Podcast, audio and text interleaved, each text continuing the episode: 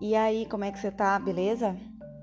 Meu nome é Tani, este é o podcast que tá uma pausa e eu trago aqui algumas reflexões, leituras, é, situações do dia a dia que fazem sentido para mim. E se você veio aqui recentemente, eu recomendo que você volte aí para ouvir demais episódios e entender como é que funciona a brincadeira aqui. É, voltando aqui ao tema felicidade que eu falei no último episódio, eu gostaria de fazer um pouquinho, um pouquinho, um adendo, né? Na verdade, o último episódio foi sobre FOMO e eu falei sobre felicidade. E aí eu me lembrei de um material que eu tinha guardado aqui e quero compartilhar com vocês. Quando eu falei de FOMO, sobre o medo de ficar de fora, eu falei também de felicidade hedônica e eudaimônica. E aí eu me lembrei que tem uma, um tipo de fobia. É até assim, é muito louco pensar isso, mas é, é existe um diagnóstico que porque existem pessoas que têm medo de serem felizes.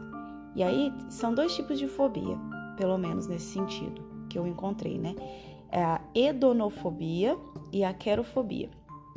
É, a hedonofobia é sobre o medo de sentir prazer e a querofobia é o medo de ser feliz mesmo.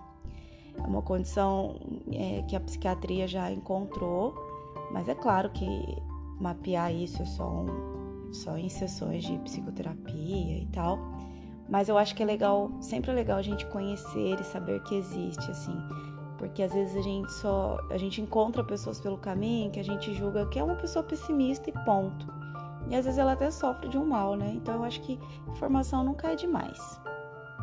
Em tempos que se fala tanto de busca pela felicidade, pelo propósito, em busca de significado na vida, tal, é estranho pensar, né, que todo mundo fica aí nessa busca de, de pertencer a um, a um grupo, pertencer a uma tribo, e de repente você tem pessoas que têm medo de ser feliz ou de sentir prazer.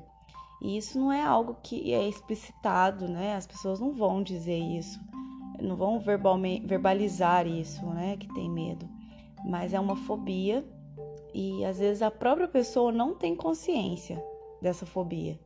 E aí é, esses indícios começam a se manifestar dentro de casa, com pessoas queridas, e começam a ter manifestações né, fisiológicas, né, uma dor de cabeça, uma ansiedade além do normal, é, uma dor de estômago, enfim.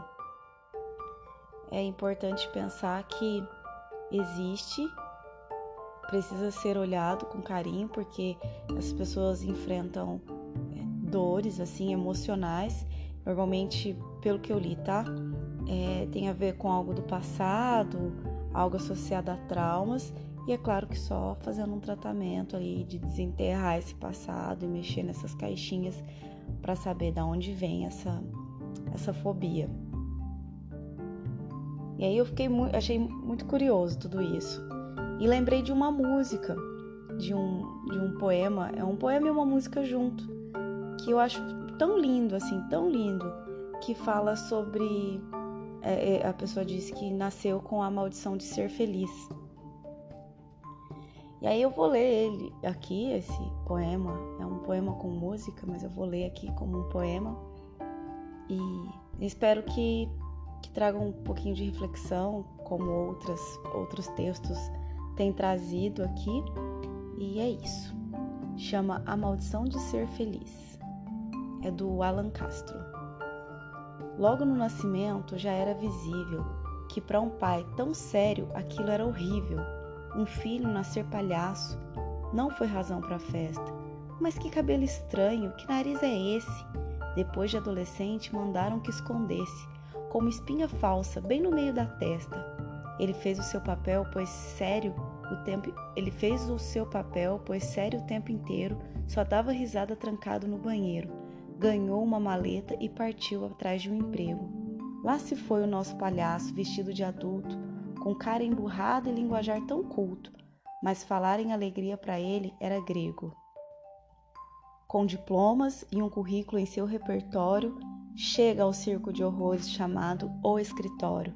Lá, sua fantasia é mais uma entre tantas: o domador enjaulado que mata um leão por dia, o malabarista desequilibrado fazendo acrobacia, a engolidora de sapos com um nó na garganta, a atiradora de facas com a sua língua afiada explica a regra do jogo. Ninguém encontraria o chefe porque ele cospe fogo. Mas aparece o ilusionista anunciando a sexta-feira e o palhaço, que perdeu a alegria procurando se encontrar, leva no peito um sorriso estampado no crachá. Debaixo dessa careca, eu sei que existe uma peruca e aquela ideia maluca de quem sabe um dia ser feliz. Debaixo da maquiagem, eu sei que existe um palhaço que vai entender que o fracasso é não assumir o seu nariz. Eu nasci com a maldição de ser feliz. Eu só queria ser normal, sorrir só quando dizer X.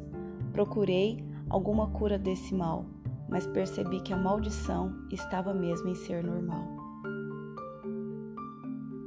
Tirando aí a carga, a carga da doença, né, a carga do, da fobia em si, eu percebo que em vários momentos a gente já se frustrou e isso pode gerar na gente uma inércia, um medo de arriscar e, e, e correr o risco de uma frustração. Mas a vida vai ficando insossa, né? Se você vai ficando muito nessa nessa vida no banho-maria, no café com leite, na mornidão, é, começa a vir o questionamento: será que eu estou sabendo viver mesmo? Será que eu estou sabendo existir? Porque às vezes é um lugar confortável, confesso, né? Reconheço. Né? Não tem picos de felicidade, mas também não tem de decepção. E tudo bem se a pessoa escolher isso. Mas às vezes fica no modo automático, você não percebeu ainda que você está fazendo essa, criando essa maquiagem, essa máscara. Então eu acho que é sempre tempo de despertar para para o próximo passo. Como eu falei no último episódio, para mim a vida é uma sucessão de agoras. E agora eu posso escolher estar inerte. Mas se você está aqui, por exemplo, ouvindo esse podcast, talvez você vai conseguir entender algumas algumas caixinhas da sua vida aí que estão paradas, inertes, por insegurança, por medo, por autoenganação. Mas do que adianta, né? A gente mentir para nós mesmos. Nós mesmos. É, tem uma música do Titãs que fala porque a verdade explode cada vez que eu minto. Então, assim, ninguém vai colocar toda a água do mar num copo americano. Então, se você veio até aqui e escutou tudo isso, acho que não foi uma boa analogia, né? Deixa eu pensar melhor. Ninguém vai colocar a água de um rio, toda a água de um rio, numa xícara de café. Talvez essa ficou melhor, tenha ficado melhor. Ninguém vai colocar. Ah, vocês entenderam. Tem uma frase também, acho que é do Lacan, que cada um conhece a verdade que lhe, lhe cabe. Você sabe as verdades que você conhece até agora. E você sabe exatamente quais pontos estão inertes por medo de decepção, por comodismo, por conforto. Que tal dar o próximo passo aí? Que tal mexer e aceitar que a vida é uma sucessão de agora?